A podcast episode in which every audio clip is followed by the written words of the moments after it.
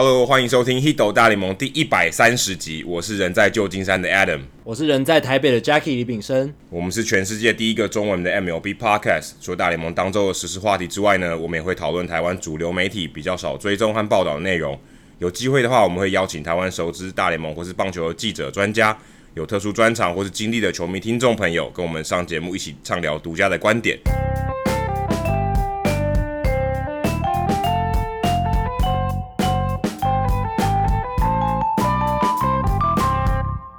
那这一集这一个礼拜其实蛮多不幸的消息啊，其实蛮多不幸的消息，尤其是这个很精彩的全垒打追逐大战，哎，竟然有两个人因伤退出了，Christian Yelich 跟 Mike Trout 都因为受伤，然后也算是整季报销，因为大概接下来是两周多一点的行程，那他们也确定说这个球季不会再上场了。其实对于这两队的球迷来讲啊，不管对战绩或者对球迷球队来讲，其实都是一个蛮大的损失，甚至对。棒球界啊，今年的这个票房，我觉得也是一大的这个冲击。不过，就受伤的这个周边的消息以外来看，我们其实可以先来看看他们为什么会会受伤。因为其实这这几个人啊，加上加上大谷啊，其实他们的这个伤势都还蛮特别的，并不是什么拉伤啊，或是手肘受受伤啊，然后是什么膝盖扭到啊、背伤啊，然后脖子扭到啊，都不是这种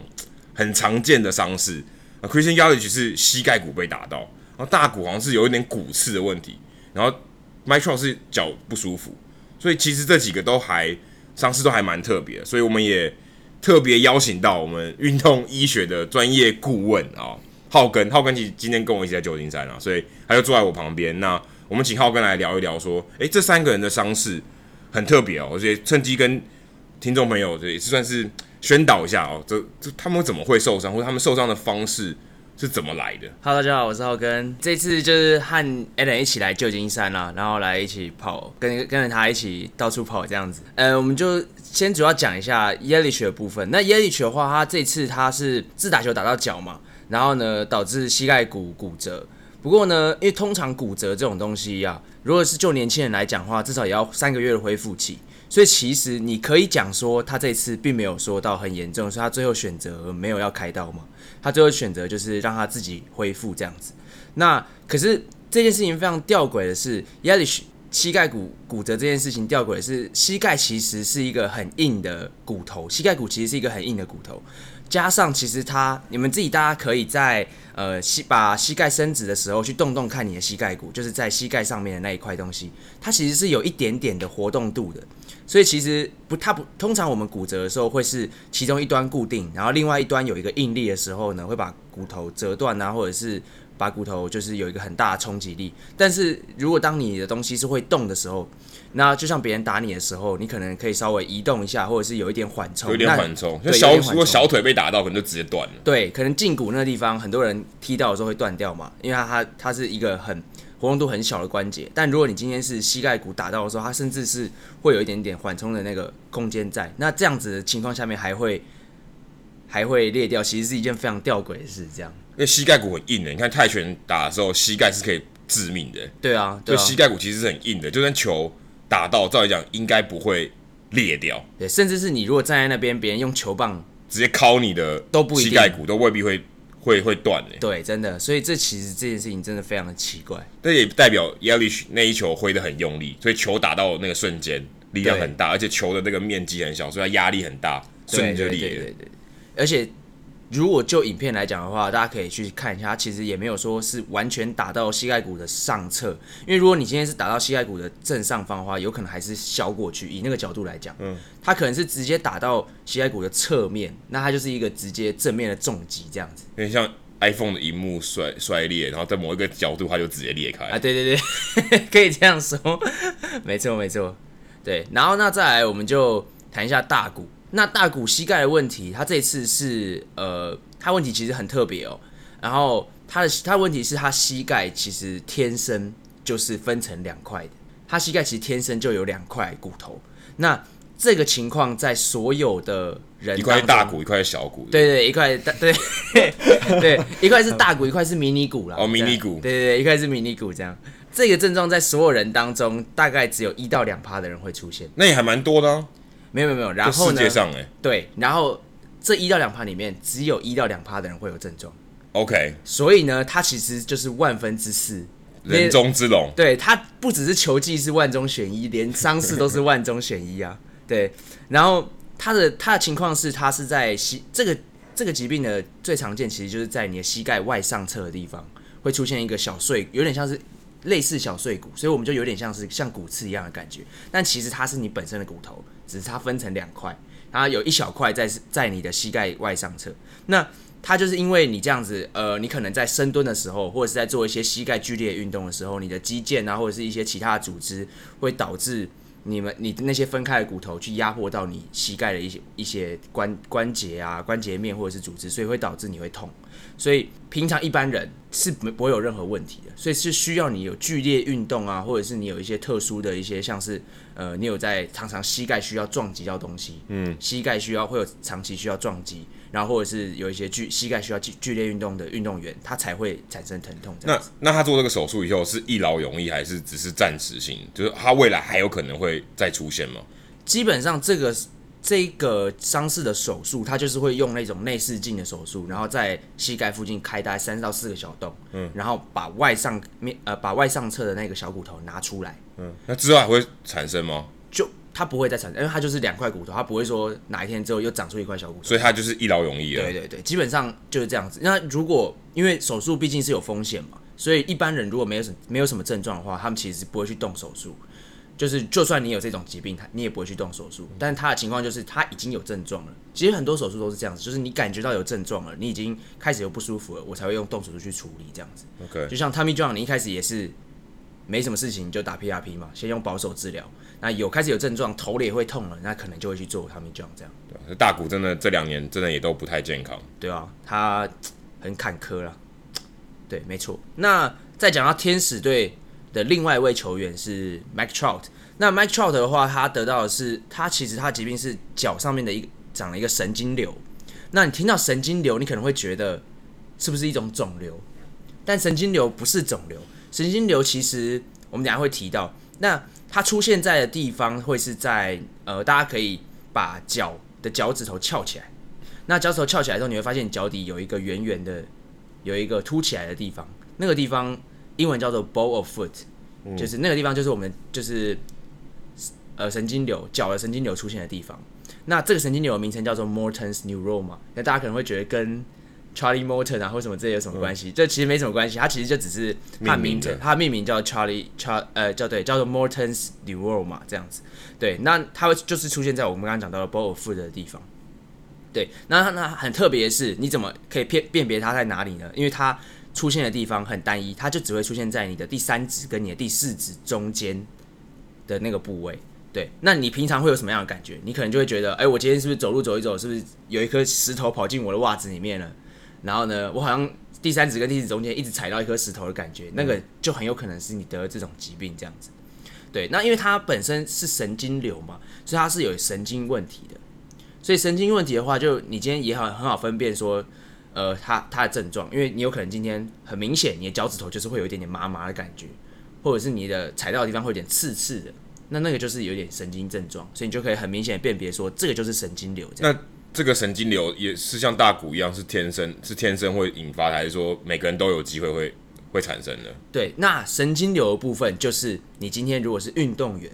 或者是你今天是常常穿高跟鞋的人，你一直去刺激到你的 ball of foot 的那个那个部分的话，那它周周遭就有一些组织肥大啊，或者是增生啊，然后它压迫到你的神经的时候。那就有可能会产生这个问题，所以可能是 Mike Trout 平常在跑步的习惯或者什么造成的。他跑步的习惯，他可能不是说整个脚掌有一个很好的，我们叫做就是他一个像一个像是 rocking 的感觉，他可能是就是常常喜欢用 ball of foot 的地方，然后去做去做加速冲刺这样，所以他那个部分的话，就可能会造成他常常会需要很很大的冲击力啊，然后呢去缓冲啊，然后他可能就造成周围的一些组织韧带发炎。然后呢，增生肥大，然后压迫到中间的神经。那所以通常如果有这样症状的人呢、他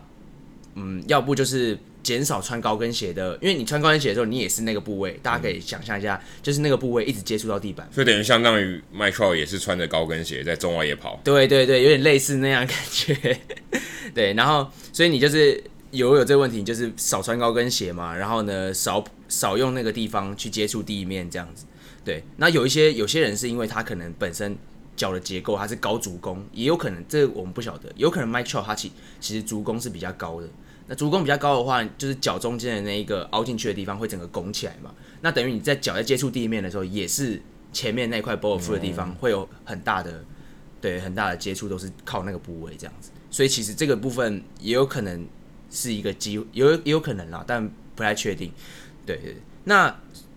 这次麦肖是直接进行手术嘛？也代表说，因为一般的人可能就是像前面一样哦，少穿高跟鞋什么之类就可以把这个症状减缓。那 Mike Trout 会进行手术，代表说他一定也有一定的严重度。那这个手术怎么进行，也跟大家稍微讲一下。可能是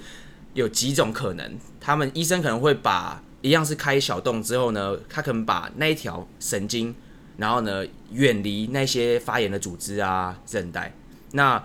第二种可能的话，他可能是直接把那个韧带弄松，就是不要一直压迫到那个神经。他其实跟你那个手腕，David Price 之前那个他手腕有那个神经打电动打太多，对对对，那也是压迫到神经，所以其实处理的方式都差不多。那要不然最后一种最严重的就是直接把神经切除，但这其实是最有效的，因为神经那一块神经切除你就不会有感觉了嘛。嗯，对对对对，类就是类似大概这几种方法这样子。所以其实这三种伤势真的都少见，而且吊诡了。那他们之后都可以。恢复百分之百的健康吗？还是会留下什么比较长久的后遗症之类，影响他的跑垒，或者他之后就不敢盗垒之类的，会有这样子的状况吗？其实这三个里面，我觉得比较有可能会有后续影响的，应该是 Yelich，而且他又没有进行手术，所以等于是他就让他自动复原。那自然复原的话，你要等于就是要去看他接下来复原的状况如何，可能定期就回去要照 X 光，看他复合。复原的状况，因为有些人骨头复原状况不一定如可以如预期那么好。嗯，对对对，有些人骨头复原的速度可能就是很慢，他就是好几个月了，那条缝就还在那边。那有些人可能很快，一下就好了。所以他那个是有一个区间的，大家都会说年轻人复原比较快，老人复原比较慢。还有压力区蛮年轻的，对，还好他很年轻，但是这个也只是一个，就是定义上年轻人应该会比较快，但也没有说一定绝对。而且他要去守外野的，其实外野对于膝盖负担应该相较起来是比内野手大。对，那有可能会不会以后可能只能当一垒手？也有可能吧。也是，也是。如果他复原的情况不好，我还是需要他打击的能力，他有可能会变成一垒手。但好像蛮浪费。但 但但很难说，对，啊、对不对？因为、啊、因为他如果膝盖一直没有恢复到百分之百，他可能也不能跑了。对对对，因为其实你我们膝盖上面有。你的股四头肌啊，就是你大腿前面那块肌肌肉，它肌腱其实就是会经过你的膝盖骨，就经过你的髌骨。嗯、所以如果你这一条肌肉在收缩的时候，其实会一直压迫到你的膝盖。那如果这个地方一直没有完，没有办法好好的完全复原的话，其实你在每一次运动的过程中，你都是一直在还在给他负担这样子。好，非常谢谢浩根啊，我们的医学院的课程哦，今天就带来这十分钟。好，接下来我们会讨论其他的话题。好，谢谢浩根，好，谢谢大家，谢谢浩根。好，接下来刚刚聊完一些哦，我们说生理上的这个不舒服，我们来聊一下心理上的不舒服。哦，Noah Syndergaard 最近爆出一个新闻，但这个新闻呢，其实应该不能算是新闻，因为这个人是偷爆料的啊，就是记者突然就听到，不知道什么管道听到说，哎，Syndergaard 对他的这个搭档 Wilson Ramos 觉得有一点不满啊，说，哎，我不想要跟他搭，因为我跟他搭，我成绩都不好，所以有点这个怨言啊。就被爆出来，诶、这个一爆出来，大家都会看到报道啊，Ramos 也会看啊，对不对？诶、这个不好，就是原本好像加呃两个人之间有一点点嫌隙，但没讲出来哦，现在被变成新闻啊，就不好看了。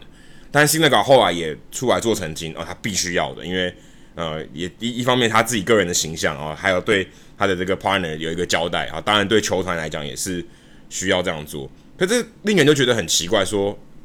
真的这个投手。对于捕手这个搭配，到底成绩有差到这么多吗？因为你想，一个大联盟投手，再来讲谁跟他补，应该都不会差距太大。到底应该这样讲嘛？因为投手占的这个比例，其实这个如果投出一颗球哦，捕手只要接，可投手控制这个球的这个能力是大多了。捕手是接球，你想说这到底有差距到这么大吗？可其实真的看成绩，诶，好像真的 Ramos 今年接 s i n e g a r 的这个搭配。很明显跟他们的二号捕手 Nido 差蛮多的。Nido 的接捕的时候，十场比赛 Syndergaard 的防御率二点四五，然后 Ramos 接的时候防御防御率是五点二零。哇，这个差距其实很明显的，明眼人都看得出来。而且他们两个的场次其实都还不少，一场一个是十十场，Ramos 是十六场，所以还是可以很明显的感觉到说，诶 Syndergaard 跟 Ramos 的搭配好像没有这么好。而且就在最近，呃 s i n e g a r 跟呃另外一个捕手呃 Rene Rivera，就是他们算是三号捕手了吧？以前是二号捕手，诶，曾经也今年就在九月二号的时候，七局十 K 无失分。可是他跟 Ramos 配前几天九月十三号的时候，五局就掉了四分哦。虽然这个只是一个好像一个小样本的这个参考，可是你一来一往，你就可以感觉到说，诶 Syndergaard 好像真的有一点偏好哦，说他想要跟不是 Ramos 的人搭配。那 Jackie 你你自己怎么看？从这个数据上，你你怎么解读呃 s i n e g a r 这样的看法？对啊，我自己去查数据的时候也发现这件事，就是这个落差真的蛮大的。刚才 Adam 已经提到。，Thomas Needle 跟 Syndergaard 配是十场先发六十六局，防御率二点四五，是落差蛮大，而且对手打局两成一七而已。然后 Ramos 当然配的比较多，九十七局，自得分率五点二，然后被打局两成五八，所以整体各个数据看起来跟 Wilson Ramos 配的时候 s i n d e r g a r 的成绩都不是很好。然后刚才 Adam 提到，呃，雷神就是 s i n d e r g a r 跟 Rivera，就是 Rene Rivera 配的那一场比赛，算是一个导火线吧。其实。s i n d e r g a r 他这个球技，根据这个报道里面写的，他其实一直有在不爽这件事情。但是九月二号跟 Rivera 配完之后，他真的觉得哇，我跟这个另一个捕手配起来，我也觉得合作愉快。但是跟 Ramos 就是感觉好像怎么都不对，所以他就跟球团有沟通说，诶，我想要去换。他先跟这些投手教练去讨论，后来他直接去找总管 Brody Van Wagner 跟他讨论，希望。给他 Thomas Needle 或者是 Rene Rivera，而不是 Wilson Ramos。可是 Van Wagenen 跟教练他们都没有要妥协，所以这件事情后来不知道是谁传出去了，就让纽约邮报的资深记者 Joy Sherman 还有 Kevin Kernan 知道了。所以他们在九月九号就写了这一篇报道，纽约邮报就刊出这篇报道，然后引发了这么大后续的讨论。因为后来包括 Van Wagenen 都有出来说话，还有呃总教练 Mickey Callaway 又出来说话。呃，Cinderga 是说他没有像报道里面写，因为报道里面他用的字是用 livid，livid 这个字是好像蛮生气、蛮暴走的这样。但 Cinderga 是说他没有到 livid，他还是很尊重、很很尊敬 Wilson Ramos 这个老大哥，但是只是说他觉得他球团应该可以有更好的做法，让他投出更好的成绩，但是球团好像没有这么做。那 m i k e y Callaway 是说你没办法让呃全队二十五人。呃，有时候啦，没有办法让全部所有人都一样开心。呃，一定有时候大家需要做一些妥协。那这个情况可能就是其中一个，因为呃，Ramos 是大都会打线里面很重要的一个成员，尤其是我记得他在八月、七月的时候那一段打击连续好几场次的安打，超过十几场以上，打击状况非常非常好。那大都会打线虽然有 McNeil，虽然有 Pete Alonso，可是。呃，如果再加上 Wilson Ramos 的话，他们中心打线会更加完整。所以这就是基本上就是你在打击还有投手表现之间的一个抉择。那有时候你也会想说，会不会只是投手自己一些心理障碍跨越不去，跨跨不过去？那会会不会下一次先发 Wilson Ramos 跟他配的时候就有不一样的情况？但有时候真的捕手跟投手搭配这件事情是很微妙的一个化学反应。呃，有一些捕手，呃，是沟通上可能比较好沟通，像 Jeff Mathis 就跟很多投手都合得来，这是一个案例。那有些投有些捕手是他真的比较会 framing，他比较会投好球。那有些投手他是靠边边角角好球生存的这种投手，像 Dallas Keuchel 这一种，他可能就会需要会投好球的捕手来跟他搭配，这样子会有比较好的结果。那这几年比较有名的案例，其他的这种捕手跟投手搭配的案例，像是 Kershaw 跟 AJ Ellis，或者是以前大家还记得，如果你是洋基迷的话，AJ Burnett，二零零九年的时候，他其实不喜欢跟 Jorge Posada 配，可是 Posada 也是一样，是打击很好的捕手。呃，杨基有时候还是要常常派他上场，可是 AJ Burnett 其实是更喜欢跟 Jose Molina 这一个防守能力非常出色的二号捕手去搭配，而且他跟 Molina 的搭配，Burnett 的自责分率是非常好的。然后在更久以前，还有 David Cone，David Cone 他比较喜欢 joe gerardi 不喜欢 Jorge Posada，Jorge Posada 好像都被大家讨厌，但他确实就是一个打击胜过防守的捕手。那二零一六年，John Lester 他是二零一五跟二零一六，他不是是比较喜欢跟 David Ross 配，然后新人 Wilson Ramos 是 John Lester 那时候比较不喜欢的。那 Contreras 呃 Wilson Contreras 啊，讲错 Wilson Contreras。那 Contreras 他的问题是他的 framing 不是很好，应该说非常非常差，就他不太会投好球。所以 Lester 是比较喜欢跟 David Ross。在更久以前还有 Greg Maddux，他比较喜欢 Eddie Perez，然后不喜欢也可以单季四十轰的这个捕手 Papi Lopez。Roy Halladay 很久以前喜欢跟一个打击非常非常烂的二号捕手 Ken Huckaby 配，而且 Roy Halladay 跟 Ken Huckaby 配的时候，是他生涯配过至少十场以上先发的捕手里面表现最好的，就是 Roy Halladay 跟 Huckaby 配是他生涯十场以上先发最多最好的一个捕手。然后在最更早还有 Steve Carlton，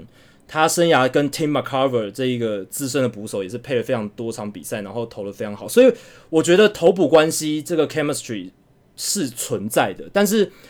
Wilson Ramos 跟雷神 sinnerga 这个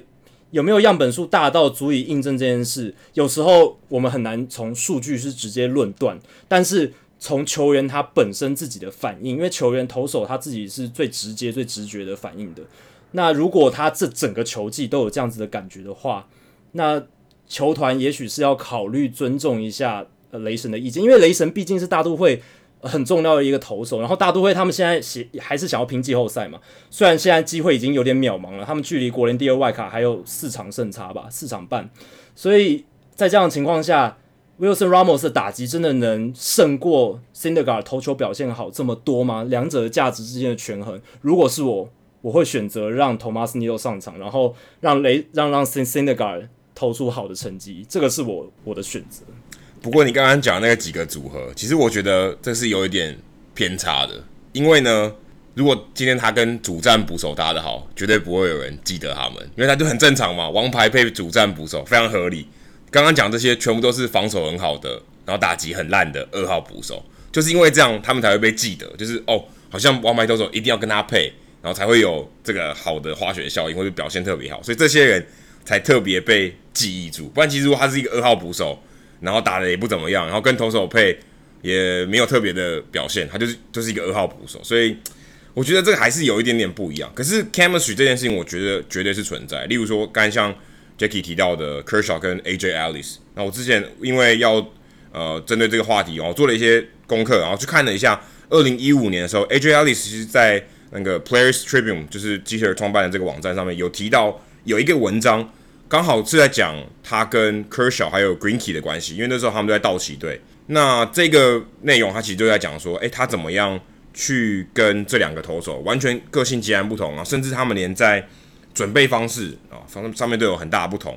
怎么样去做跟他们去做搭配啊？当然，AJ Ellis 其实他有办法 handle 这两个王牌投手，那他也知道说有点像因材施教哦，怎么样去跟这两个投手去搭配？那他他其实在里面有说到说。他其实最重要的事情就是不要搞砸哦，他他心里面就是希望说，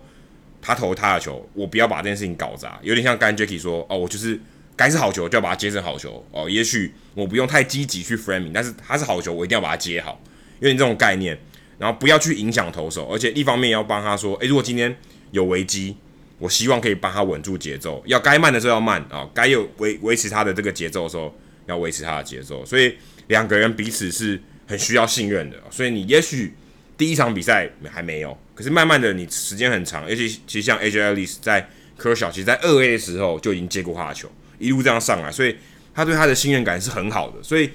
嗯，也许不只是说在账面成绩上是呃会比较出色，其实他在对他们两个人的信任感是是很有影响的。他在比赛的时候，也许他投球就更舒服啊，所以可能也也许不是数据上可以反映得出来。如果大家有有看过《百万金币》波多人这部电影的话，其实你也可以知道，他的这个电影里面虽然是在讲小联盟的生活，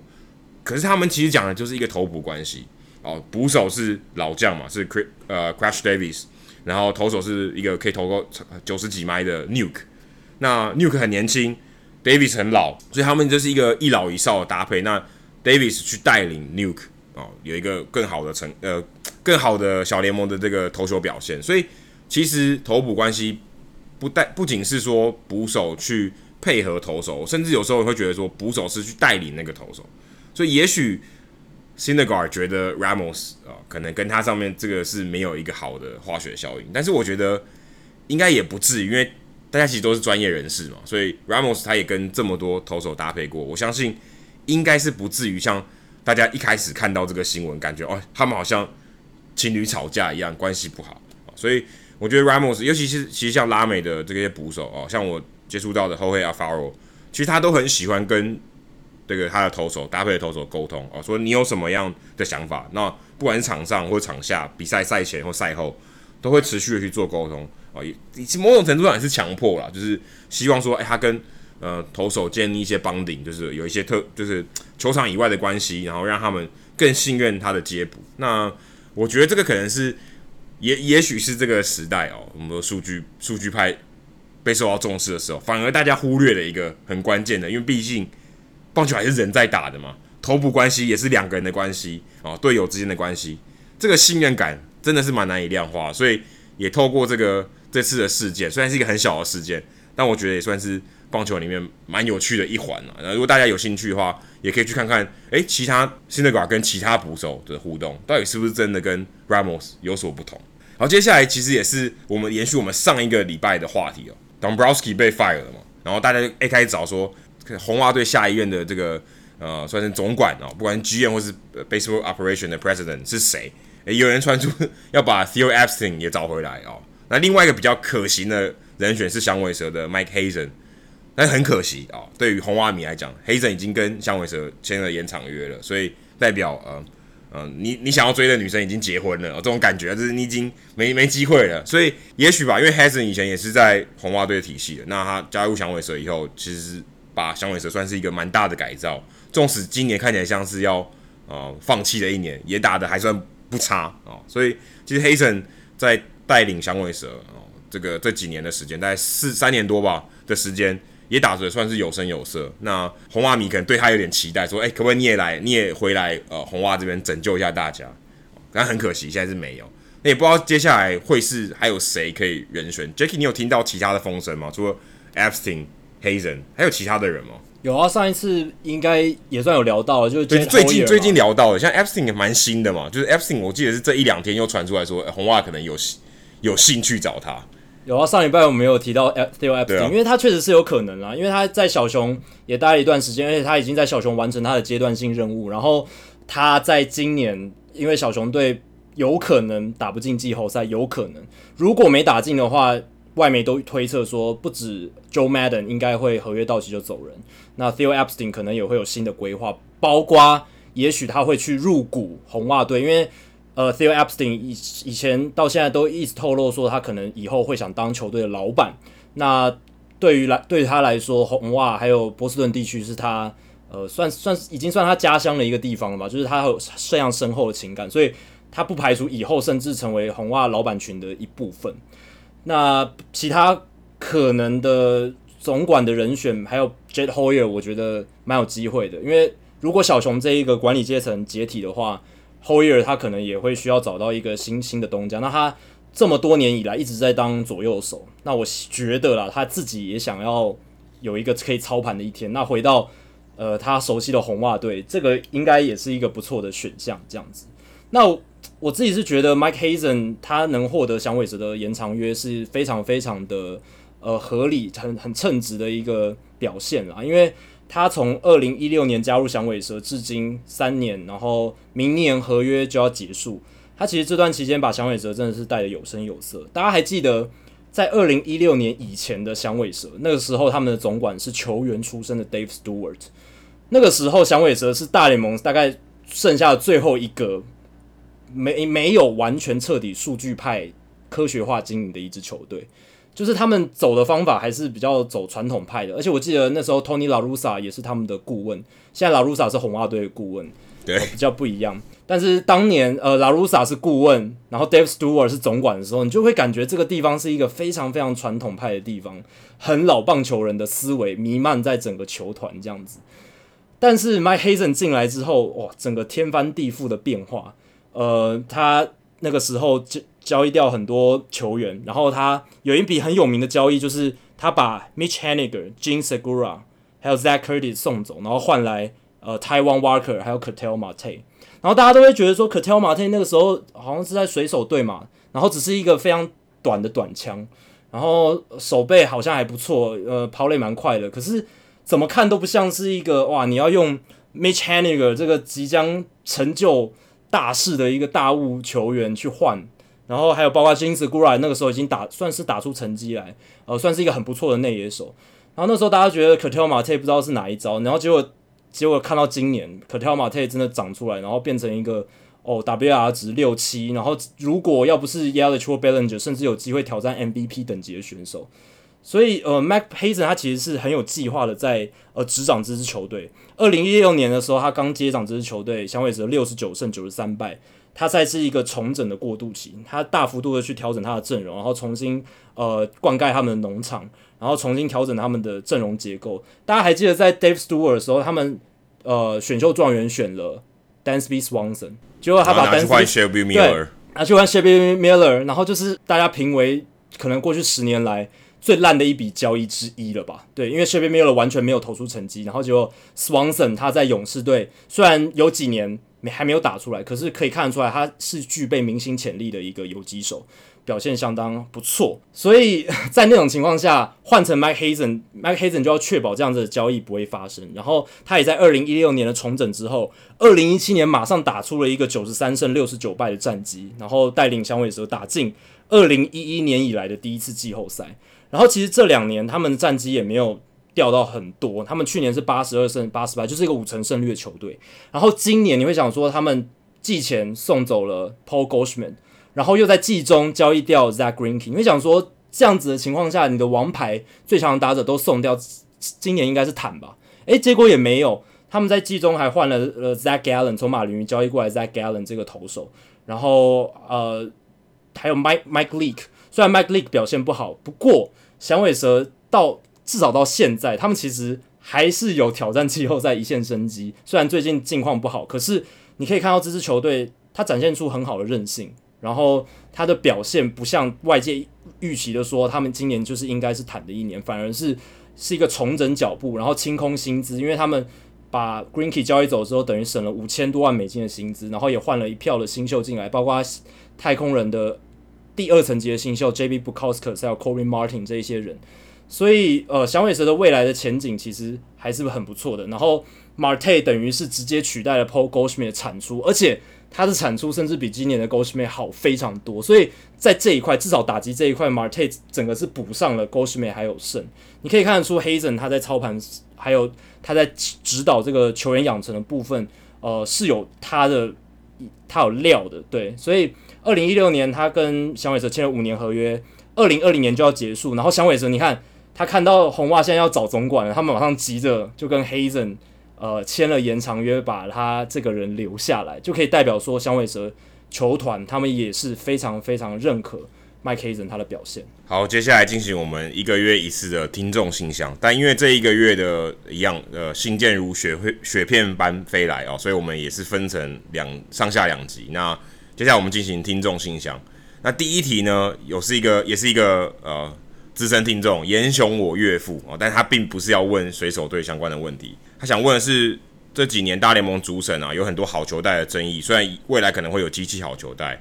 但他想他想问的是，呃，大联盟现场是不是有大荧幕可以及时显示每一球在好球带的位置啊？其实就是翻译成就是进雷点了。那用意不一定是要说哦，主审你判的好或不好，但只是这样说，让选手可以知道说。刚刚被三振的球啊，到底是选的不好，还是被主审阴了？如果说你真的要有一个好球带啊，像 K Zone 那样子的，在现场大荧幕的话是没有。可是其实蛮多选手，他们如果被三振哦，可能被拉弓啊，通常是看的相振的时候，他们会回头看荧幕说，哦，刚刚的进垒点到底在哪里？因为画面大荧幕通常会重播那个三振的画面，所以他们会看一下。但事实上并没有标标示出那个好球带。所以，如果你现场是球迷的话，你也只能自己看 Game Day 哦。你看那个 App 上面 Game Day 到底是哦，它的进垒点到底在哪里？所以其实并没有这个东西。因为其实如果你仔细去想，这样子其实对主审是一个立即的反应，就是他觉得他判错了，对他来讲其实是不好。因为他就算他看的瞬间很可能只有百分之一秒、千分之一秒的做的判断，那结果你马上告诉他说你判错了，其实对他来讲是不太好，这个感觉信这个信用感是下降的。诶、马上大家都知道，全场人都知道这个主审判的不好哦。以前可能只是觉得稍微低一点，大家就虚，然后现在变成是不管你你有个很明显的证据嘛，就是他就是没有进到好球带哦，那大家对于主审这个压力就特别大，而且事实上。真的是有研究指出，主审其实在主场的情况下，他会给主场更多的这个主场优势，因为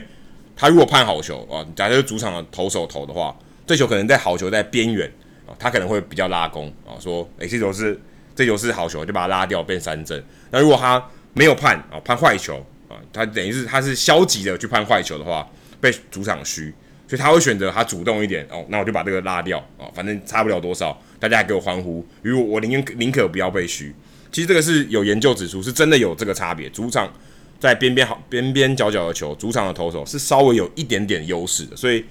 其实从这个这个研究，你就可以知道说，其实不需要公布，因为因为主审是有很大很大的压力。你跟如果真的公布的话，主审在现场那个感受到压力，马上就被虚报。所以我想联盟之所以不这么做，他他要这么做，绝对是可以的。但他之所以不这么做，我觉得也是一方面维护这个主审的这个权威性哦，不然你这个真的很难很尴尬。好，接下来是我们另一个资深听众，也是常常发问听众信箱的听众光头大师 Sam，他问说，在一百二十六集的数据单元有说到三十岁球员前后的贡献当中，有说到本季在二十六岁以上的投手表现出色，而且吃比较多的局数。这和传统观念中投手要新鲜手臂有些不同，想请教一下，投手在大联盟平均能生存多久？而打者在大联盟会待得比投手久吗？另外，禁药年代里的选手受禁药的帮助下生存的时间有比禁药年代以外的选手还要长吗？那我先呃从研究，我查到一些研究来回答。嗯，二零零七年《纽约时报》有个报道哦，他们去调查。从一九零二年到一九九三年，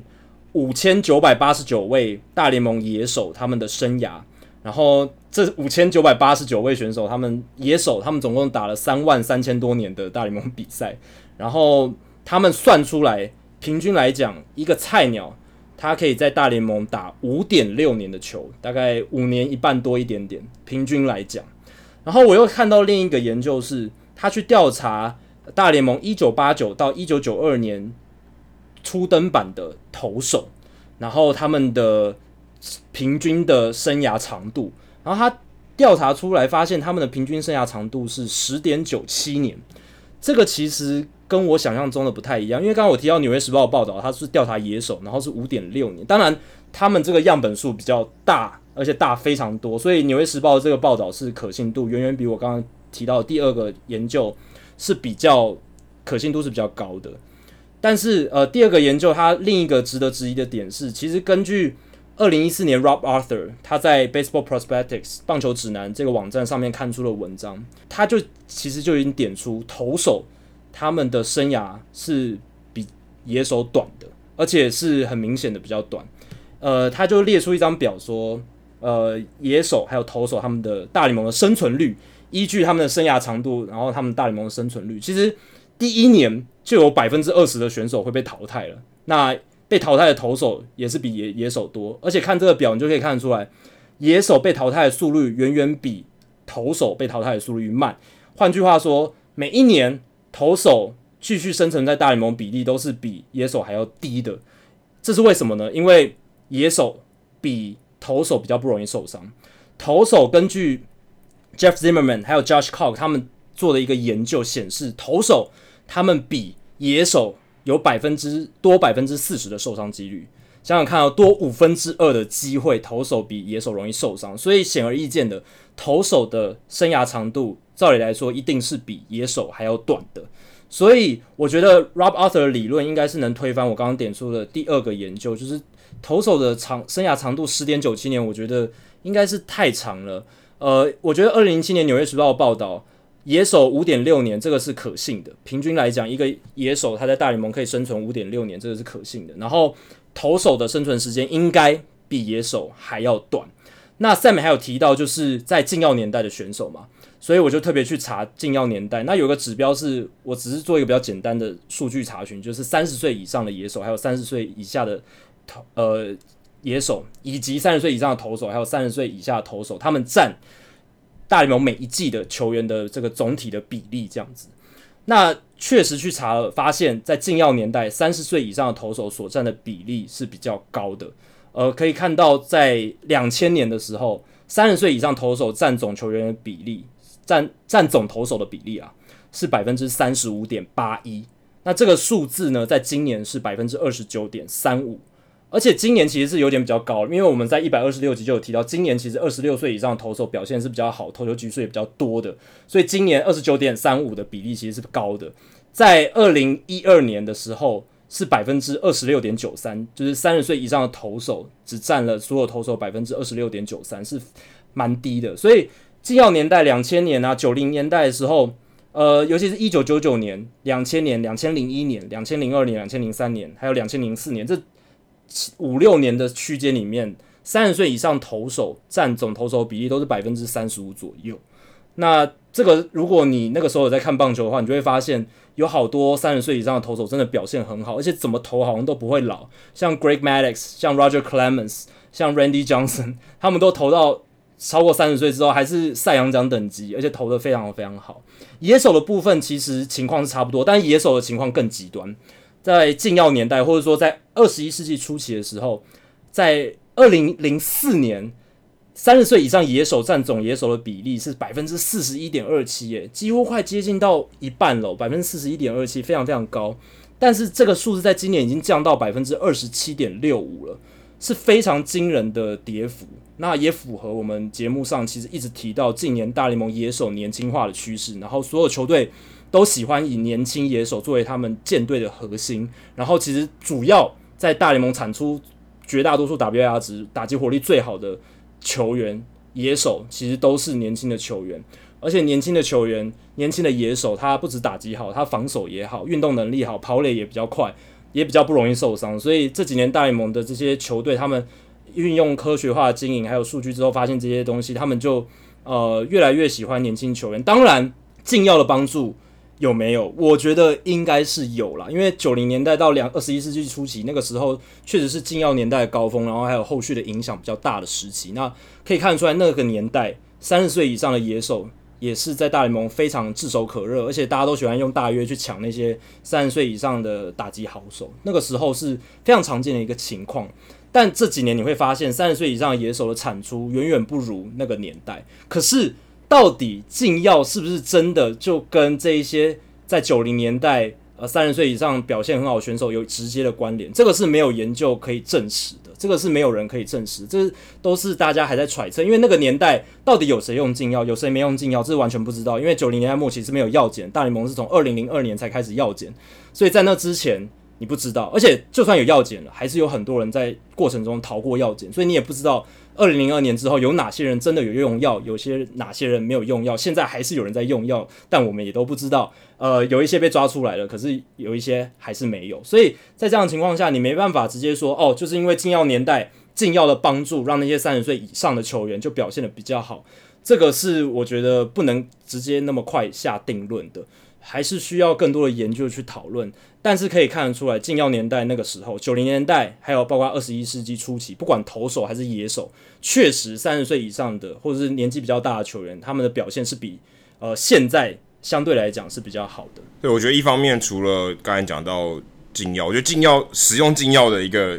原因啊，其实就是为了可能要帮助伤势的恢复啊，所以也许可以更快的回到球场，或是让他的伤势。可以好的更更痊愈这样子，所以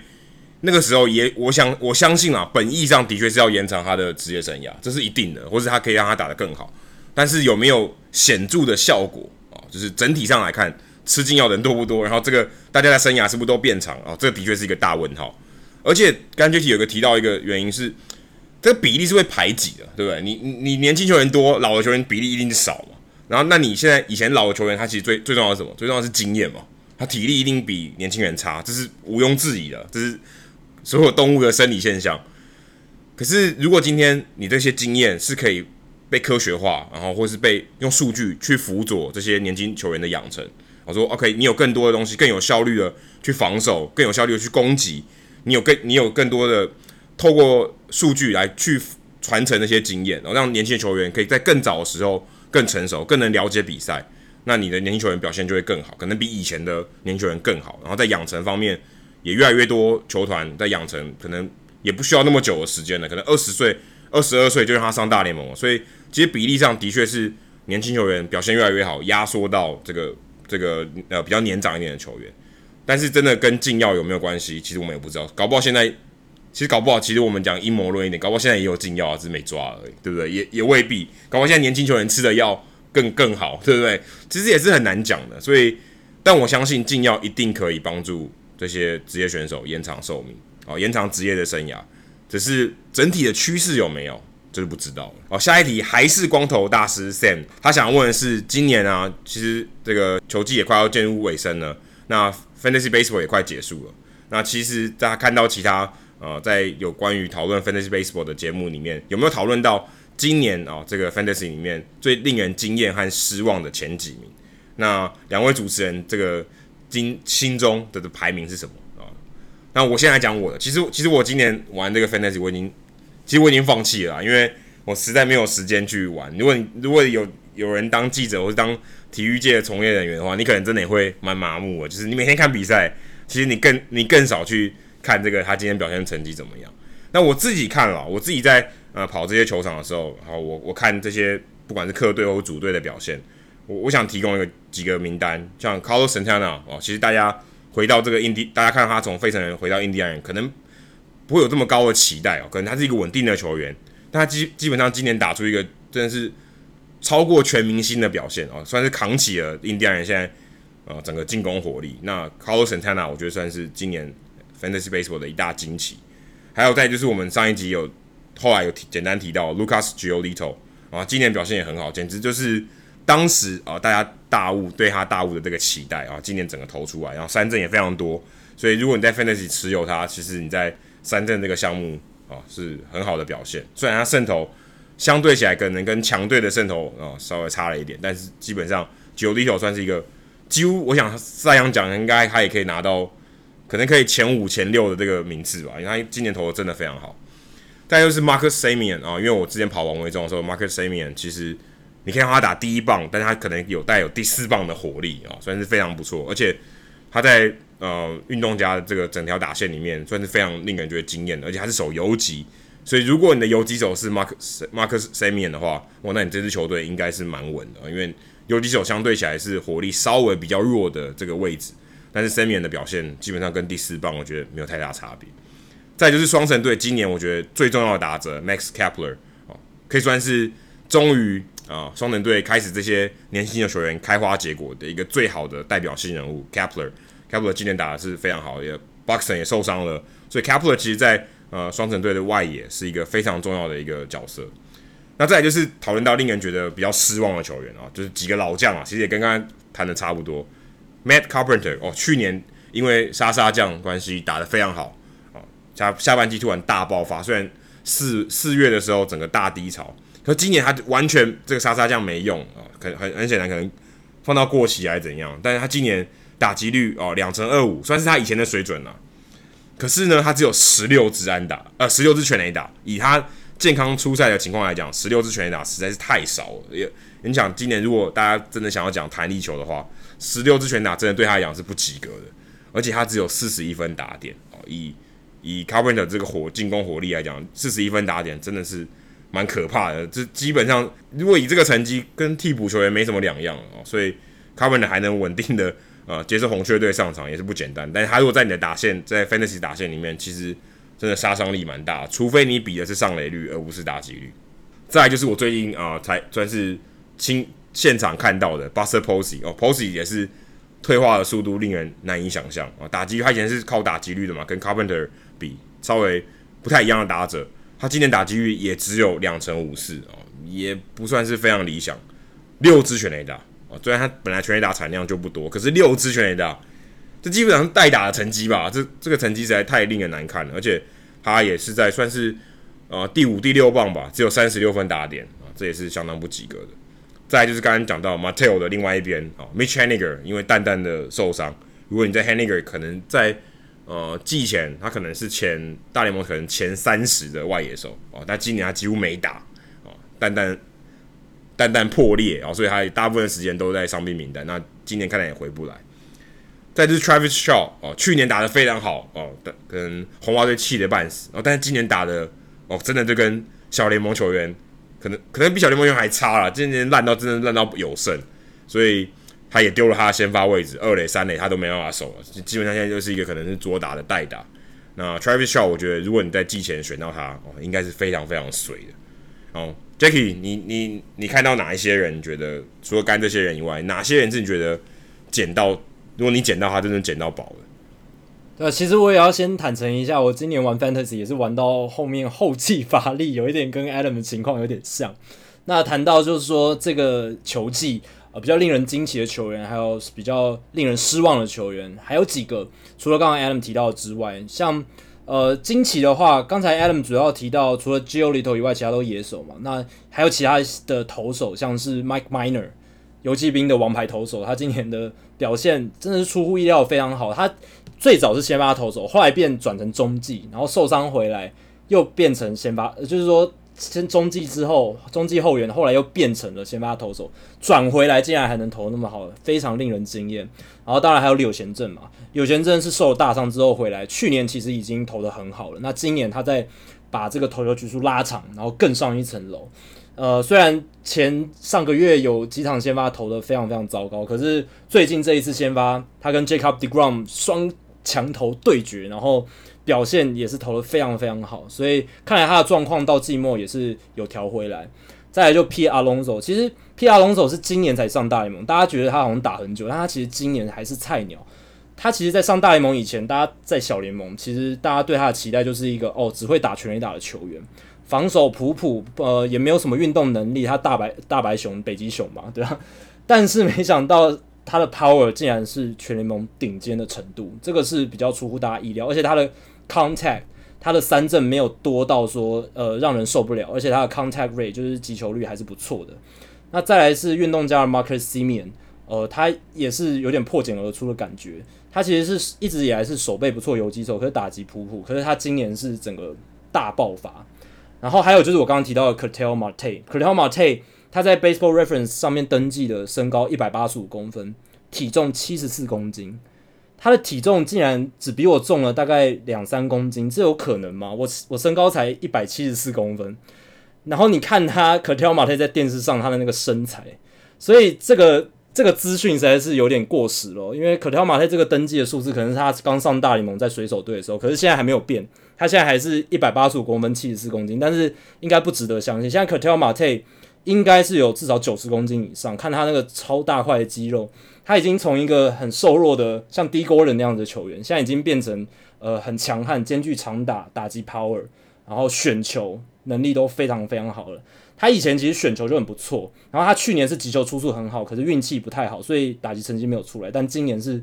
整个输出大爆发，非常夸张的一个数据。然后还有海盗队的 Josh Bell，他也是过去是个很好的打击新秀，可是他在大联盟成绩就是啊略高于平均，而且在没有守备的情况下，其实呃就是一个蛮鸡肋的球员。但今年也是打出了当年他的这种打击新秀备受期待的这种成打击成绩。杨基的 DJ 了 m a y h e w 就不用再赘述了，他从落基山下来，没想到竟然打出了他比在他在落基山上还要好的成绩，这个就说明了一切。Kirby Yates。教士队的这一个其实已经三十三岁，蛮老的一个后援投手。他去年其实是一个很好的中继投手，可是没有人能预料到他今年变成大联盟的，现在还是救援成功的领先者。而且他的指叉球真的强到很难，打者几乎很难去对付，所以他的压制力也是蛮出乎意料。印第安人队的 Shane Bieber，呃，从一个呃新秀很年轻的一个投手，呃，直接变成了印第安人队的王牌投手，他等于是取代了。Corey Kluber，所以今年在呃印第安人队里面，他们虽然少了 Carlos Carrasco，还有 Corey Kluber 的强势贡献，但是像 Shane Bieber 这样子的投手跳出来，呃，Mike Clevinger 还是投得非常好，呃，Zach Plesac 还有 Adam Plutko 这几个呃算是比较中后段轮值，但表现也算很称职的投手出来，所以印第安人队即便现在呃进季后赛岌岌可危，可是他们今年能打出这样的成绩，在 Jose Ramirez。呃大失常的情况下，有半个球季大失常迷航的情况下，还能打出这种成绩，其实是算很不错了。那说到大失常，就是令人失望的球员嘛，Jose Ramirez 我刚刚已经点到了，这个我们节目之前有讨论过。然后再来是 Chris Sale，Chris Sale 他是其实他的三振保送比还是非常好，可是今年不知道怎么了，他就是有时候会大爆炸一番，然后有时候又投的像赛扬奖，而且甚至像是呃 Pedro Martinez 巅峰时期的水准，所以 Chris Sale 今年的状态真的是让人摸不透，呃，但是很多人应该会把他当成呃 Fantasy 队上的王牌投手，这就让持有者很头痛，而且他后来又呃受伤，整季报销，所以。选到他应该是呃欲哭无泪，Giancarlo Stanton 也是，Giancarlo Stanton 他今年是几乎完全没有出赛，虽然到季末有可能会回来，可是就 Fantasy 的角度来讲是完全没有价值的。Joey Votto 其实 Joey Votto 在去年已经 Fantasy 的价值已经很低了，可是今年是完全没有任何价值了，就是以 Fantasy 的角度来讲，他就是一个完全没有用、完全用不上的一个球员了。然后还有 Kyle Freeland。这个也是跟洛基队有关的一个选手，呃，Kyle Freeland 去年大家都说哇三呃整季先发防御率二点八五，他终于成为洛基队史上第一个突破呃洛基山脉的一个自产年轻的先发投手，大家都觉得呃洛基应该可以靠着这一批年轻投手起飞了，由 Kyle Freeland 为首，结果没想到隔一年 Kyle Freeland 受伤，然后投球成绩又非常糟糕，防御率超过六。啊、他投了九十九局哦，不是说他投了三十局什么小样本之类，九十九局也是蛮多，然后防御非常惨，所以这一个故事的寓意就是千万别相信有人有投手能真正克服洛基山脉这样。然后最后一个我想点出的就是 Kenny Jensen 啊 Kenny Jensen，嗯，大道道奇队过去六年，呃，前六年他们连六连霸，在国联西区的六连霸非常重要的一个成员，今年当然也是扮演一个要角，可是。今年七连霸的过程中，他的终结者的角色其实已经被拔除了。他现在，我记得今天他应该是第八局上场，然后第九局交给 Adam Kolarek 还有前田健太去投，反而不是让他去收尾比赛。所以，呃，Kenny Jensen 今年很陡的一个情况，让总教练 Dave Roberts 呃不再能够这么像之前那样信任他，然后也为道奇队今年的季后赛后援战力增添了蛮多的变数。所以，Kenny Jensen 今年。蛮令人失望的表现，也是一个比较令人意外的一个发展。好，接下来是 Hank，他说记得当初 JT Realmuto 的交易案炒得沸沸扬扬，其中有一条是 Gary Sanchez 单换 JT Realmuto 的假设，许多网友纷纷表示不可能，杨基太亏了。可是这两年 Realmuto 证明自己是明星级的捕手，Sanchez 则是打打停停，伤势不断，而且甚至有盲炮化的现象。两人年纪也只有差一岁，Sanchez 这么值得等待吗？完整的模板又大概会是怎么样呢？其实我觉得 Gary Sanchez 他已经呃建立属于自己的模板了，呃，他是美联史上最快达到百轰的球员，他只花三百五十五场比赛，这样的打击 power 其实是大联盟历史上很难得一见。当然现在是全垒打比较多的年代，可是 Gary Sanchez 的 power 绝对是全联盟数一数二。你去看他的击球出速也是，所以这么火力强大的打者，其实是他已经独树一格了。那再来是提到他们两人的。呃，服务年限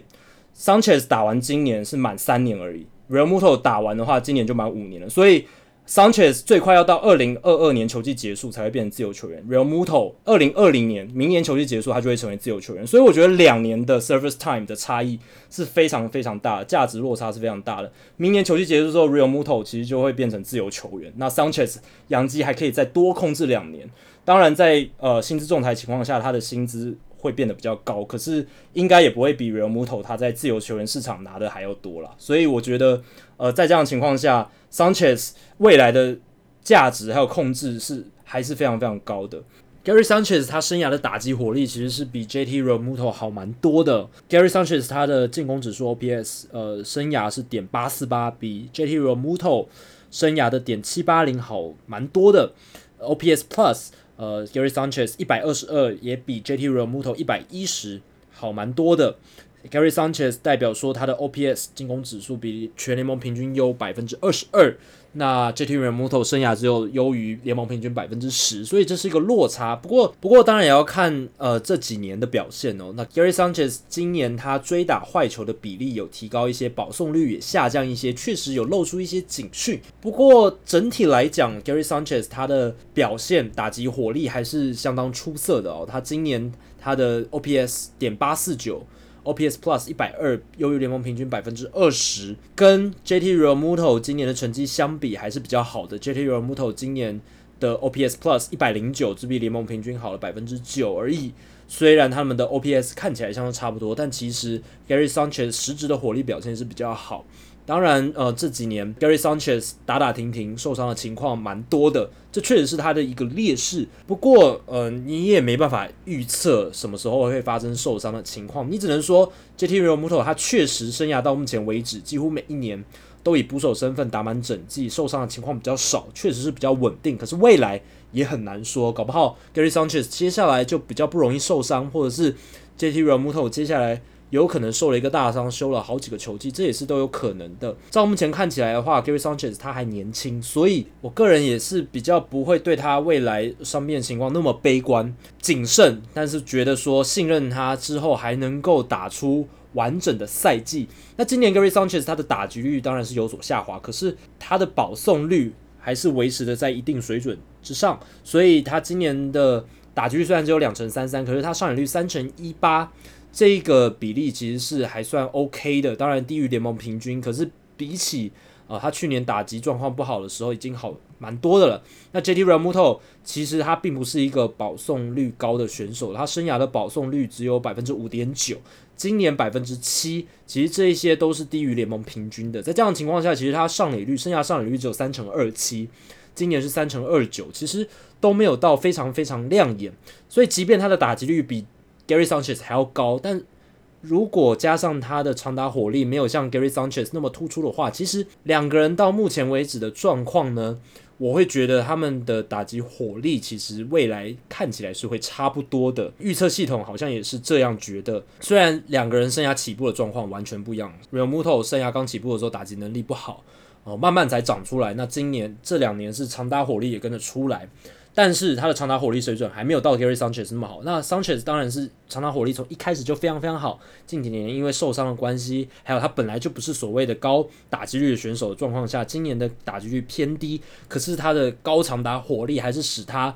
有机会缴出 OPS Plus 一百二，高于联盟平均。百分之二十这样子的一个数据，所以我会觉得说，就打击火力方面展望未来的话，两个人其实是难分轩輊的。守备方面的话，Realmuto 是乐胜啦，因为 Realmuto 他不管在接好球，还有挡球，还有阻杀跑者，都是优于 Gary Sanchez，这是在数据上都看得到的。Sanchez 他虽然也是蛮会接好球的，可是 Sanchez 他的挡球能力很差，这个大家都知道。然后还有他的阻杀能力，虽然他的传球臂力非常非常强，他们两个人呃传球臂力都很好，可是 Sanchez 可能没有传的像 Realmuto 那么准，然后他的 Pop Time 可能没有像 Realmuto 这么这么强，所以 Sanchez 在阻杀的能力上差了一点。Sanchez 呃今年的阻杀率百分之二十六，其实是比联盟平均还要低了。反观 Realmuto 百分之四十八的阻杀率，几乎快一半了哦，比联盟平均高了非常多，几乎是两倍。所以呃这样看下来的话。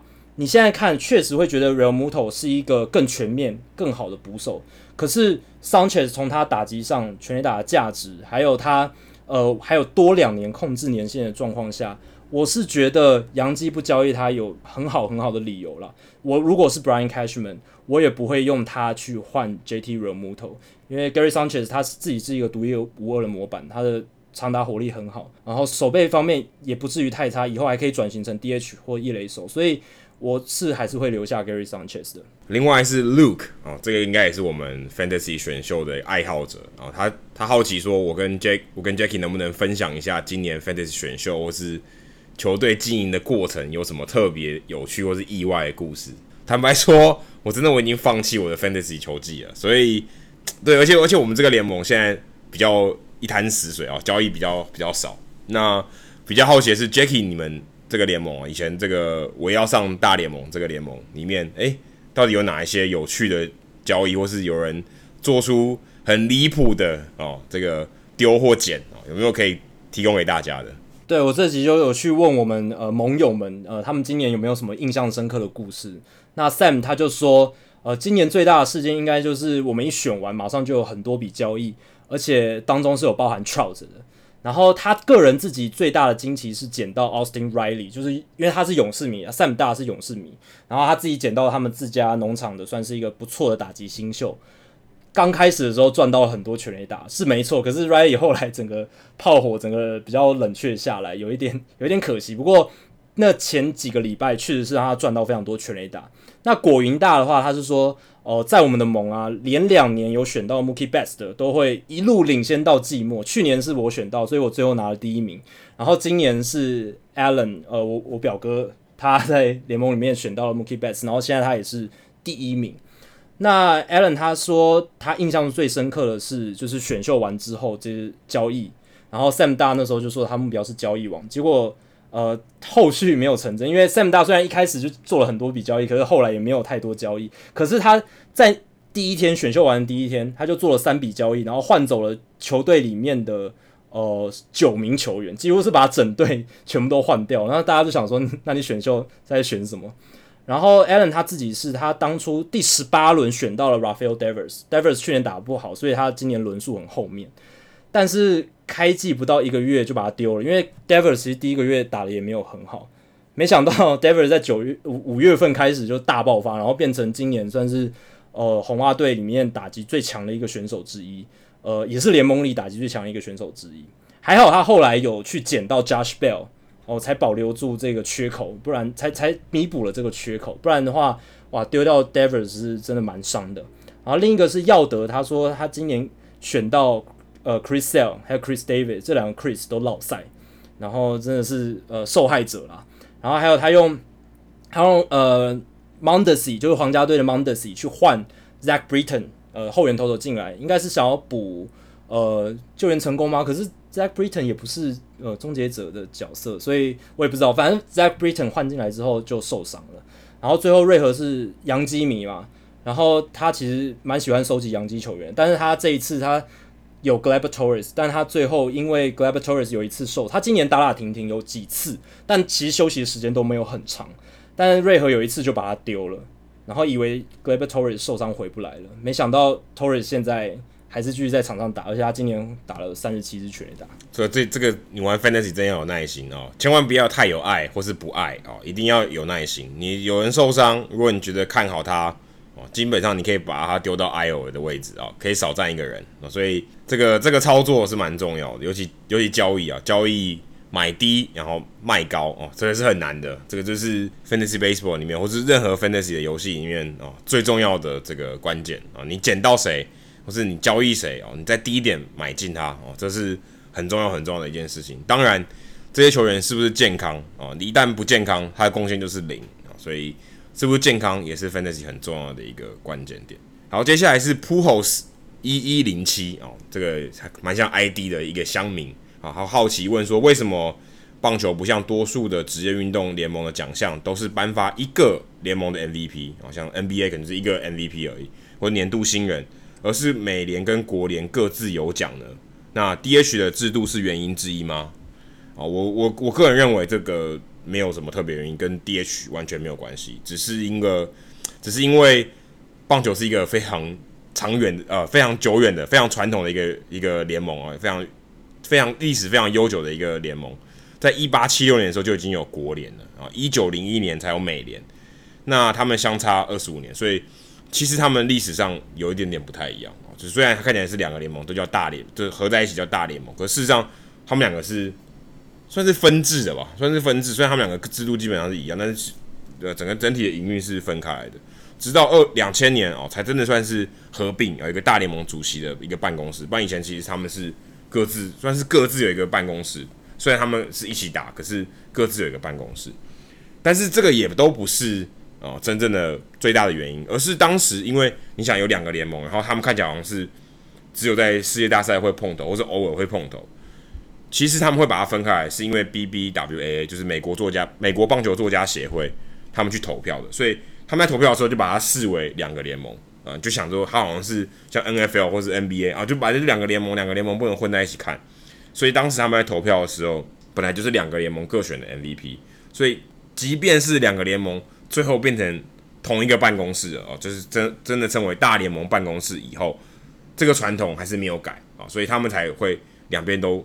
各选一个啊，新人什么都是各选一个，最佳球员也各选一个，金手套也各选一边，所以看起来好像是都叫大联盟哦，三十队是一个群体，但事实上你可以想，它就是分成两个联盟，两个两个联盟哦，各自有点像各自为政，虽然他们现在是合体，但是以前是分开来的。就一直维持这个传统，虽然我感觉是没什么道理啊，其实选一个 MVP 也可以嘛，哦，可能更竞争更激烈嘛，更多人参加嘛，但现在看起来哦，这个传统应该是会继续延续下去，那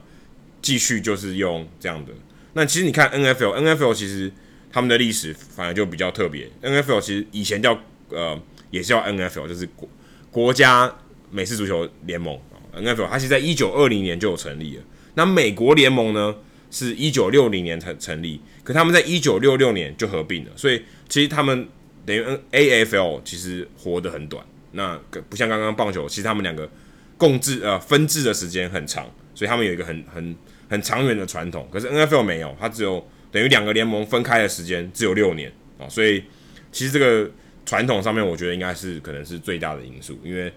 他们已经习惯了我有两个联盟，然后各自去投，不然其实。其实没有什么道理啊，分合在一起其实也是可以的。好，接下来是宣言他问的一个问题，他说：“请问大联盟最近几年最经典的交易和签约有哪一些？”这个问题有点太笼统，所以我就自己选了一个我自己印象比较深几个我印象比较深刻交易的话，我觉得太空人哦，这三年来他们做了三笔交易都非常重要，也非常经典。二零一七年八月三十一号，呃，八月的这个让渡名单交易大限最后一天。他们从老虎队换来了 Justin Verlander，用呃 Das Cameron、Franklin Perez 还有 Jake Rogers 这些小联盟的球员换到了 Justin Verlander。那 Verlander 一进来，其实当时呃在七月交易大限的时候，太空人是没有动作的嘛。他们那时候还想说，呃，现在我们现在战绩这么好，这么强，有恃无恐，应该顺顺的打到季后赛就好了吧？呃，但是呢，他们自己的球员 Dallas 开口就突出来说话说。我觉得我们这个交易大限都没有做事，我觉得球队很不应该，就开始放话，然后结果，诶 Jeff Luhnow 有求必应，在八三一就重磅交易换来 Justin Verlander，从此改变了呃太空人队的历史嘛，因为要是没有 Verlander，我觉得他们应该拿不下那一年世界大赛冠军。接下来两年 Verlander 整个升华，变成全联盟最强的投手之一，然后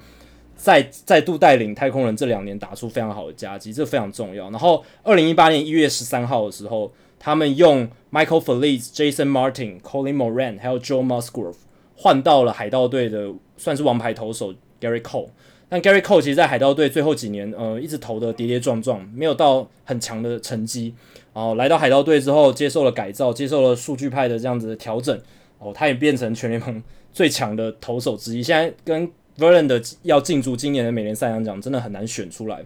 再来就是今年七三一嘛，Zack Greinke 被交易到呃。太空人队，那香味蛇换到 Seth Beer、JB Bukauskas、Corbin Martin，还有 Josh Rojas。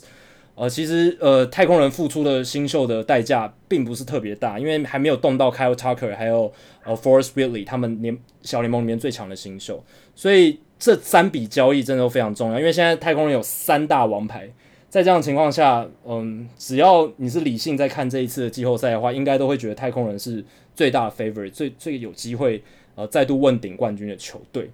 那至于签约方面的话呢，我觉得有几个。呃，其实水手队这几年近年来做的还蛮好的，就是他们签了呃，在二零一四年的时候签下 Nelson Cruz，他们用四年五千七百万美金签下 Nelson Cruz。哦，结果 Nelson Cruz 在四年内哦打得非常好，每一季都有三十支全垒打以上，而且总共产出了以 DH 的身份哦，总共就产出了十七个 WR 值。十七的话，代表每一年平均要有四到五的 WAR 值，这其实是哦非常非常高的。那根据 FanGraph 在二零一七年呢推算说，每一个 WAR 值的价值是一千万美金的状况下的话，照理来说，呃，Nelson Cruz 这四年的身价应该是一亿七千万美金嘛。然后结果水手队其实只花了五千七百万美金哦，就把他这四年的价值拿到，所以是非常赚的。当然，我刚才那个 WR 值运算还有价值运算是比较粗、比较概率性的，不是很细。但就是给大家一个概念，就是说水手队这一张 Nelson Cruz 的合约实际是赚非常多的。然后还有 Robinson Cano，他们在二零一三年签了十年两亿四千万美金的合约。那前五年水手队也是赚翻了，因为五年 Robinson Cano 产出了二十三点八的 WR 值，按市价的话可能。也是超过两亿美金，可是他们是花了一亿两千万美金，所以对水手队来说，虽然卡卡诺这张合约签的很大，但是他们其实也是有赚的。那现在他们把这个合约的部分，剩余合约部分成交给大都会队，所以其实对他们来讲也算是 offload，就是把剩下卡诺生涯衰退的年份呃交给了大都会，然后呃其实是赚蛮多的。然后还有像呃。道奇队在二零一三年的时候找来 Zack Greinke，那时候是签了呃六年一亿四千七百万美金。那那段时间 Zack Greinke 在还没有离开道奇之前是产出了十七点五的 WAR 值，所以其实也是非常好的。然后 Carlos Beltran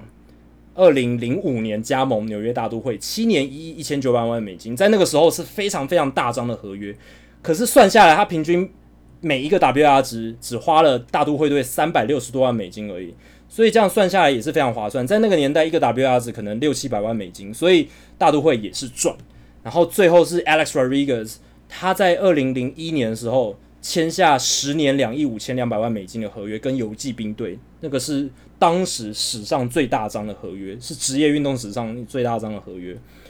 呃，虽然那时候大家觉得哇，游骑兵最后应该可能会很惨吧，但是没想到，诶，ERA 其实那十年其实这还是打得都非常好，他整个十年。产出了五十六点四的 W R 值，平均一个 W R 值三百一十万美金而已。所以整体来说，虽然游骑兵只赚到他那三年打得非常好那三年，但后面洋基队其实也有赚。虽然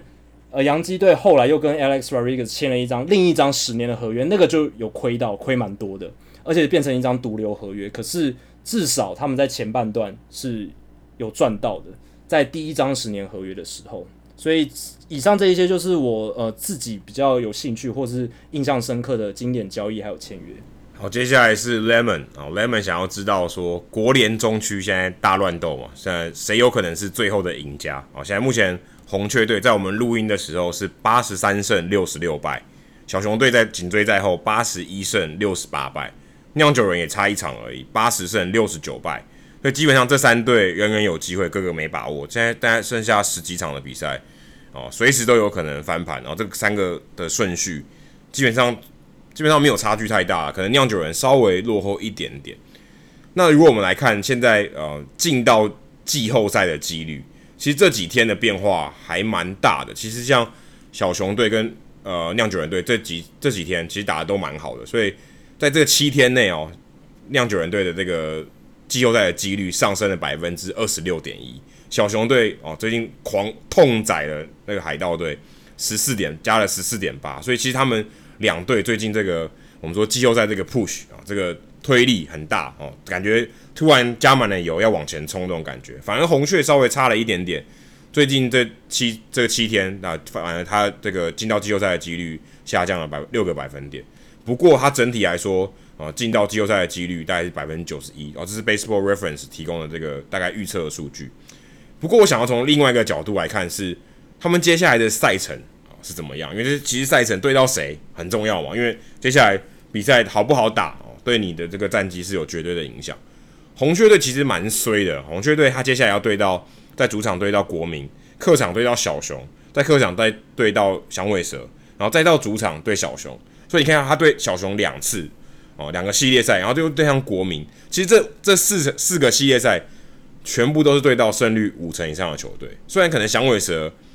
呃没有这么用力会去打外卡战，但是像国民、小熊，基本上他们都是拼了命在打的，因为他们都要争取季后赛。国民现在是外卡一嘛，所以他要保住他这个外卡一的位置，不要掉下来。所以红雀队虽像呃是这三队里面相对比较难打的。那小熊队最近很好，呃，近况非常好，他连续三场比赛。都至少得十四分，痛宰，简简直痛宰的海盗。虽然他们少了 Bias，Javier Bias，但他们进攻火力整个大爆发。Zobris 回来，然后新秀 Nick Horner 也表现得很好啊，七场比赛打击率三成七九啊，已经打两支全垒打，而且有十一分打点，所以其实感觉好像少了 Bias，好像没有感觉差距非常大哦，至少在火力方面，小熊队近况也是非常好，而且他们面对到接下来是红人、红雀，刚有提到红雀，再又对到海盗，然后再对到红雀，所以他们基本上还有两个系列赛是相对好打非常多的哦，海呃海盗跟红人，所以小熊队。在这个呃未来这个四个系列赛是比较比跟红雀队比起来是很有优势，而且如果他有办法在呃在对红雀队这两个一个主一一一个主场一个客场的这个这个系列赛中，如果办法拿到比较好比较多的胜胜场的话，也许他可以超车哦进到国联中区的第一名。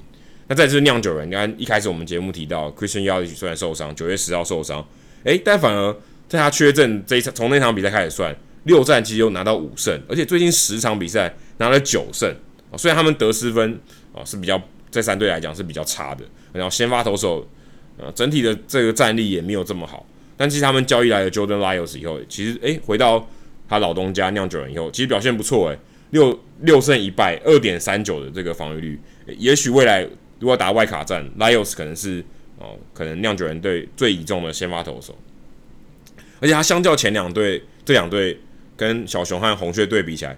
他的赛程实在非常非常的软哦。对到教士，主场对到教士，主场对到海盗，客场对到红人，在客场对到洛基，基本上全部都是五成以下的球队，而且全部都是相对好打的球队。所以酿酒人目前气势很很好，而且、哦，未来的这个赛程软很多，十几场比赛也许拿个十胜啊，所以这是很有可能的。那目前如果以近况看来的话，诶，其实我比较看好小熊跟酿酒人。小熊也许可以拿下国联中区的这个王座，那酿酒人也许可以争到一张外卡二的这个机会。那我目前虽然看起来是大乱斗了，不过就以赛程的角度，还有哦最近他们的这个近况来看，我觉得小熊跟酿酒人是比较有机会在国联中区出现。好，最后是 Samuel Liu，他问说，可以分析一下 Joe Kelly 刚开季那个月那么爆，却又在五月中之后变得那么猛的原因是什么吗？感觉他完全回到了去年季后赛的实力。Joe Kelly 是不是调整了什么策略？对，确实就像 Samuel 讲的哦，Joe Kelly 他从呃三月二十九号到五月二十八号投的非常糟糕，十八点一局，呃就掉了十七分自责分，然后防御率八点三五，被打击率三成三八。但是从五月二十八号之后，就是从六月到现在，Kelly 三十二局，四十四次三振，只有十四次保送，然后自责分只有九分。防御率二点五三，被打击直接掉到砍半，变成一成七九。那这关键是什么？速球的控球，还有配球的策略转变。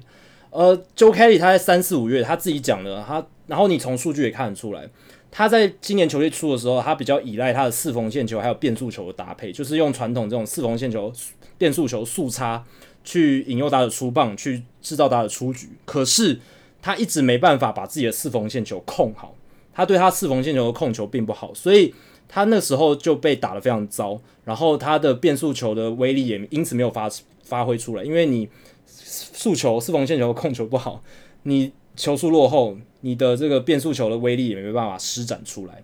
那后来他舍弃了很多的他的四缝线球，改投伸卡球。他发现他对他伸卡球二缝线的速球的投法，他比较能掌握，控球控制力变得比较好，然后。而且他也开始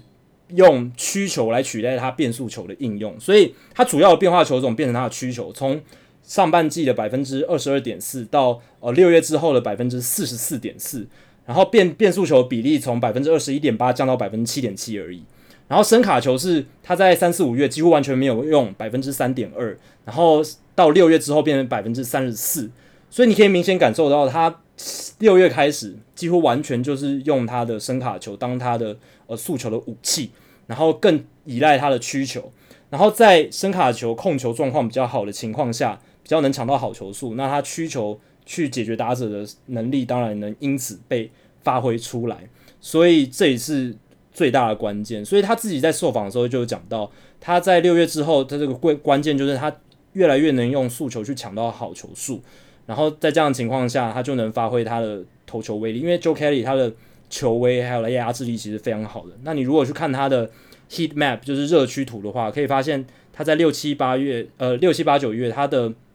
诉求可以稳定的控在呃右打者外角低的位置，然后四缝线球可以投在比较高的地方去引诱打者出棒，所以种种的因素加起来，才能造就呃 Joe Kelly 他从五月份之前还有五月份呃六六月份开始这样子成绩的大幅度的转变。那他在道奇队的牛棚里面现在是扮演非常非常重要的角色，道奇队在季后赛会非常需要他缴出好的表现。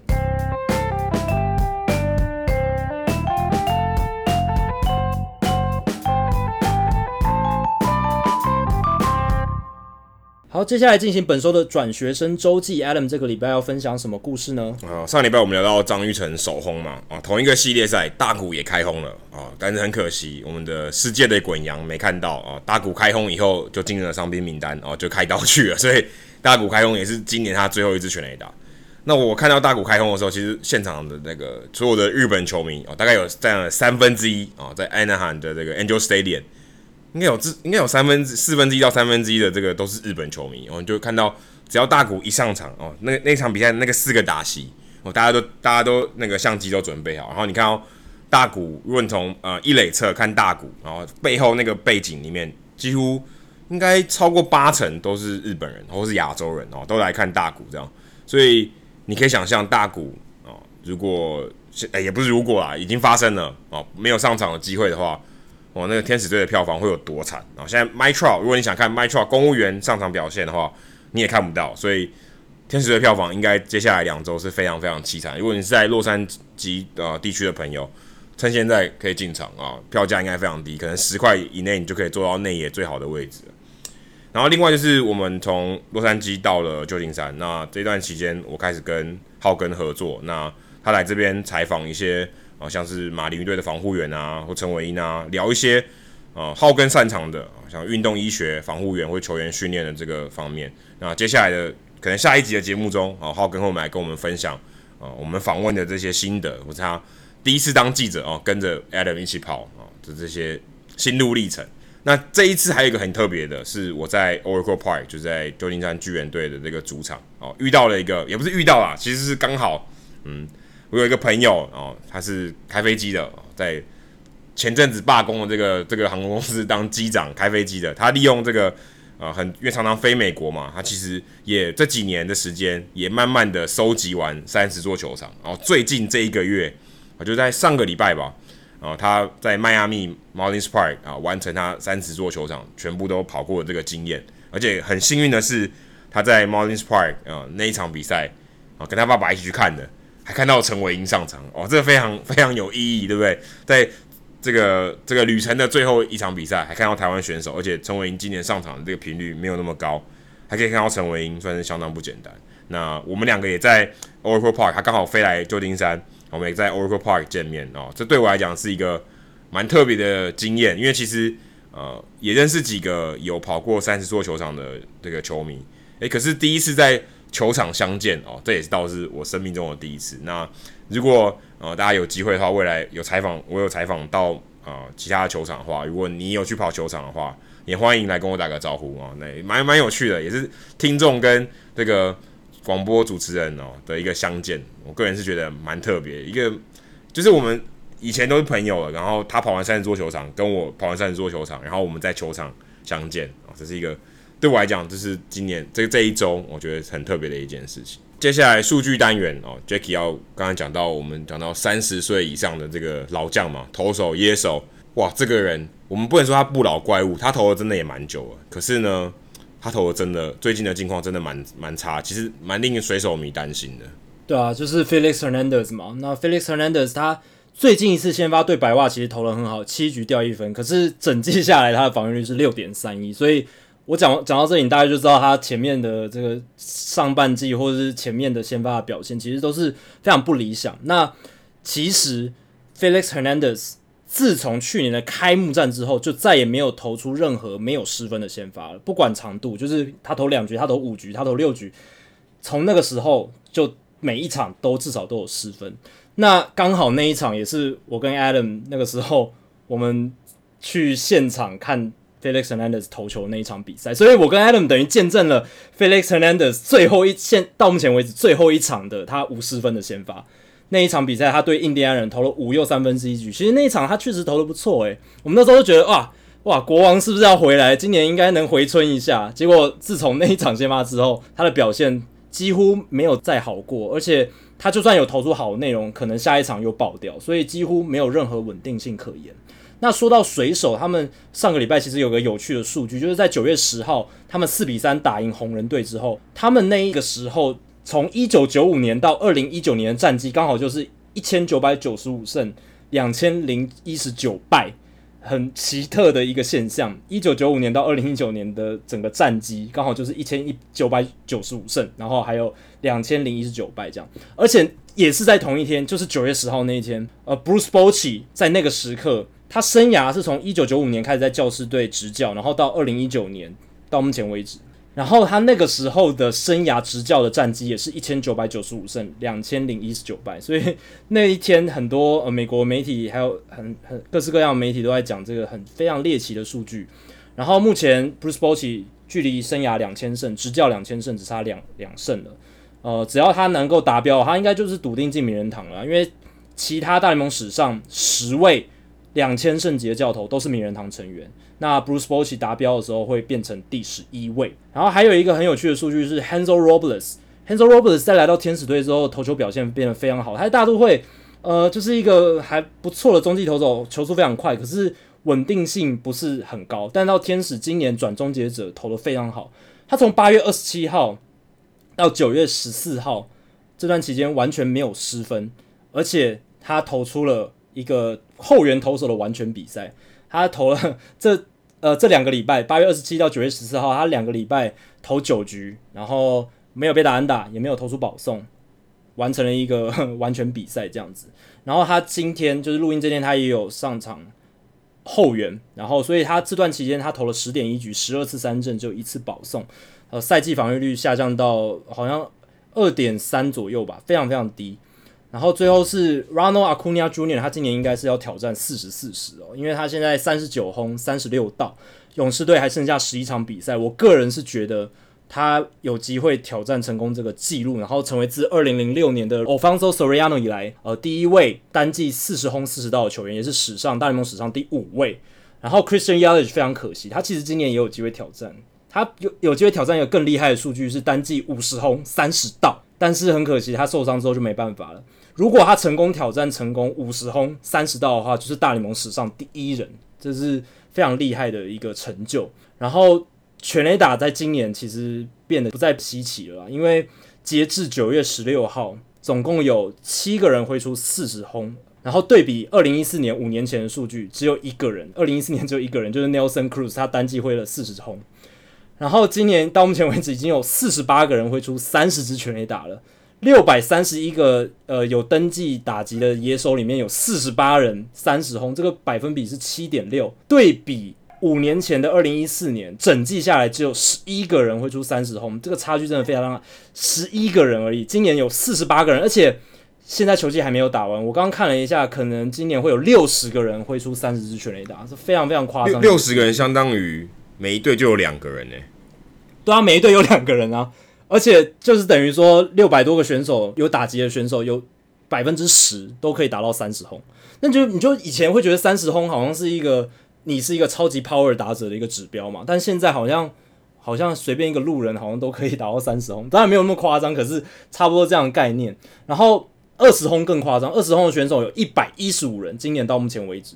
呃，占所有打者比例十八点五。那去那五年前的二零一四年，这个比例是百分之八点八，然后二零一四年只有五十七个人，整季下来只有五十七个人会出二十轰，所以今年是 double 了，二十轰的打者整个 double 了。当然，二零一四年是大联盟过去十年来火力最低的一个年份。我只是要给大家一个概念说，一个脉络，说今年哦、这些全垒打打者，这些打出全垒打打者。打很多的其实已经没有很稀奇了，除非你达标五十轰，那才是真的稀奇。但二十轰、三十轰其实并不是真的能代表你的 power 有多强的一个指标了。我觉得，除非你打到四十轰，我觉得才能有这个鉴别度在。好，以上就是《Hito 大联盟》第一百三十集的内容。如果大家喜欢我们节目的话，欢迎加入《Hito 大联盟》在脸书的社团《Hito 大联盟讨论区》（H I T O 大联盟讨论区），回答三个简单的问题，你就可以加入社团，跟我和 Adam 还有其他上过我们节目的来宾以及其他听众朋友一起讨论棒球、分享棒球。如果大家有任何美职或棒球相关的问题的话，欢迎上我们的官网 Hito MLB.com H I T O MLB.com 上面填写发问表单。我们会尽可能在节目一个月一到两次的听众信箱单元上面，统一回答、讨论、分析大家提出的想法还有问题。如果你想订阅我们的节目，也很简单，详情只要上我们的官网 hitomlb.com 上面就有订阅方式的解说。不管你用电脑、手机、平板作业系统是 iOS 还是 Android，都可以免费订阅。另外，我们现在也在 Spotify 上面上架。如果你有使用 Spotify 的话，也欢迎直接在上面订阅我们节目。最后，希望大家到 iTunes 的 Podcast 专区，在 Hito 大联盟的页面底下帮我们评分还有留言，让还没听过 Hit 大联盟的朋友能更快速了解我们的内容还有特色。今天就到这里，谢谢大家，拜拜，拜拜。